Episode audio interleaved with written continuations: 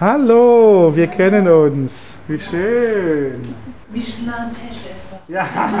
Wenn Jörg Ilshöfer in der Wohnküche im Hospiz Esslingen steht und seine Gäste sich um den runden Holztisch verteilen, wird es fröhlich. Etwa 100 sterbenskranken Menschen hat der Koch in den letzten acht Jahren ehrenamtlich ihre Leibspeisen gekocht. Von Maultaschen über Lachsnudeln bis zu Ente und Spargel.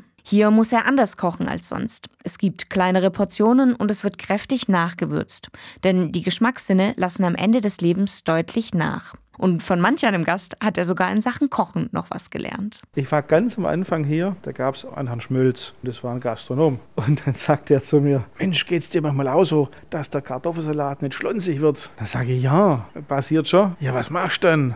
Sage ich nix, hoffe, dass es nicht auffällt. Nein, du musst Stärke anrühren in einer kalten Brühe und das dann über den lauwarmen Kartoffelsalat geben. Und der Kartoffelsalat wird tatsächlich perfekt. Jörg Ilshöfer besucht Herrn Schmölz damals noch einmal. Dann habe ich gesagt, also Herr Schmölz, egal wann Sie gehen, Sie leben immer weiter.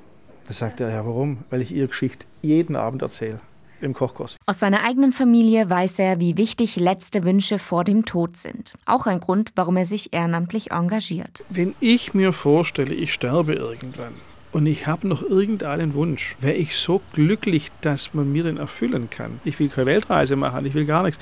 Ich will vielleicht wirklich nur, wie meine Mutter damals auf dem Sterbebett, ein kleines Brot mit Leberwurst und ein Schlückle Most dazu. Und seine letzte Mahlzeit wäre? Handgeschabte Spätzle, gute Rahmsoße, Bröselschmelze obendrauf. Dann kann ich, glaube ich, entspannt gehen.